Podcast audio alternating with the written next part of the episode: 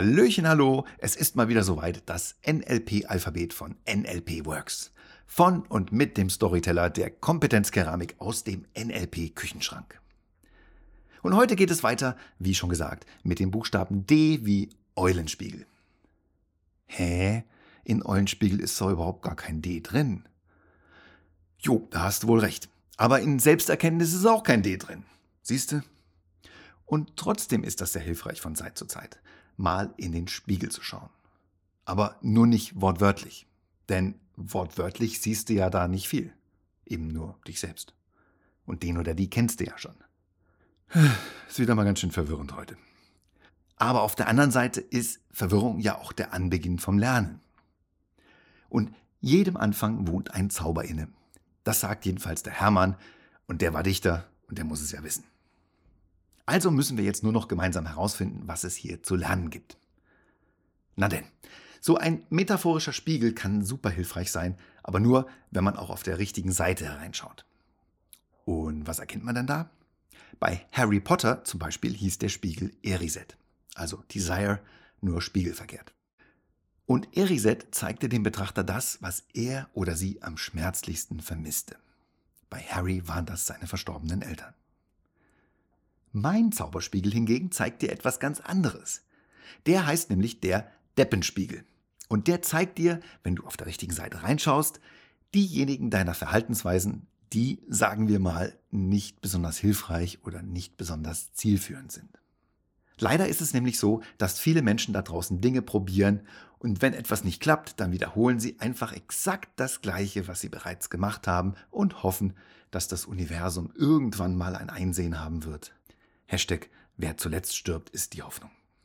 Wenn du immer das machst, was du immer schon gemacht hast, dann wirst du auch immer das bekommen, was du immer schon bekommen hast. Warum soll sich denn da was dran ändern? Oft sind wir in unseren Verhaltensweisen gefangen und merken es nicht einmal. So wie in der Geschichte mit dem Elefanten.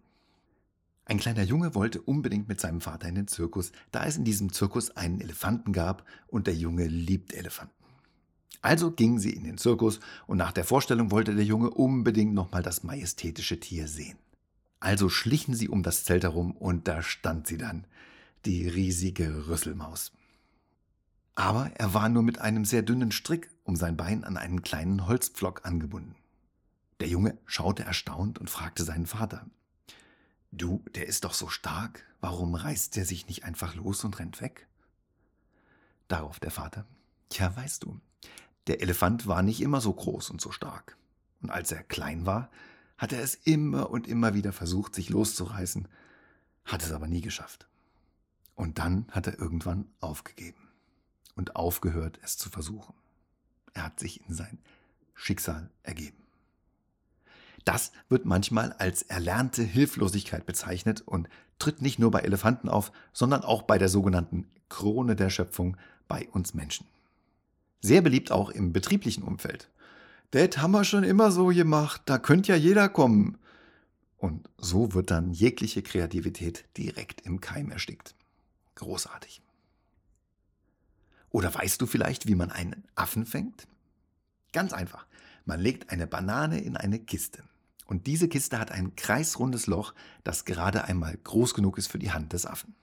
Der Affe entdeckt die Banane in der Kiste, steckt seine Hand rein, greift die Banane und dann stellt er fest, dass Hand und Banane nicht mehr durch das Loch der Kiste passen. Und schon ist der Affe gefangen. Hä? Der könnte doch einfach die Banane loslassen und weglaufen. Tja, theoretisch könnte er das. Aber aus irgendeinem Grund ist im Gehirn eines Affen kein Programm hinterlegt für Essen loslassen. Wenn er die Banane einmal in den Händen hält, dann gibt es eben kein Zurück mehr. Und der Deppenspiegel, der würde dir jetzt all diejenigen Dinge zeigen, an denen du dich schon viel zu lange krampfhaft festhältst und die du schon längst hättest loslassen sollen. Wir sollen heiter Raum um Raum durchschreiten, an keinem wie an einer Heimat hängen. Der Weltgeist will nicht fesseln uns und engen, er will uns Stuf um Stufe heben, weiten. Nur wer bereit zu Aufbruch ist und Reise, mag lähmender Gewöhnung sich entraffen. Wohl an dein Herz, nimm Abschied und Gesunde aus dem Gedicht Stufen von Hermann Hesse. Und warum merken wir eigentlich nicht, dass da etwas nicht ganz optimal läuft in unserem Leben? Tja, das liegt vor allem daran, dass unser Gehirn eine Energiesparlampe ist. Es versucht ständig Dinge zu vereinfachen, zu automatisieren. Und nachdenken, Dinge in Frage stellen, das sind alles Vorgänge, die sehr viel Energie kosten. Also sind solche Aussagen wie, ja, das ist dann eben mein Schicksal, so bin ich halt, da kannst du nichts machen. Das sind Aussagen, die für das Gehirn äußerst glaubwürdig klingen und ungemein viel Energie sparen. Also sehr beliebt und dann bloß nicht mehr hinterfragen. Deppenspieglein, Deppenspieglein vor der Nose, was mache ich denn jetzt schon wieder für einen Quatsch mit Soße? Reimt sich und was sich reimt, ist gut. Das hat der Pumuckel schon im letzten Jahrhundert wissenschaftlich herausgearbeitet. Also, am Ende mangelt es an Selbsterkenntnis und die meisten wissen auch nicht, dass es möglich ist, etwas dagegen zu tun. Gegen was? Ja, genau. Die gute Nachricht, mit NLP kannst du zu deinem eigenen Coach werden. Da kannst du dir dann jederzeit den Deppenspiegel selbst vor die Nase halten und Kurskorrekturen vornehmen. Und das Tollste daran ist, dass du dann deinen Coach immer bei dir hast. Und außer Füttern und Tränken und ab und zu waschen, musst du nichts dafür tun und nichts dafür bezahlen. Der innere Coach folgt dir auf Schritt und Tritt, ist immer für dich da.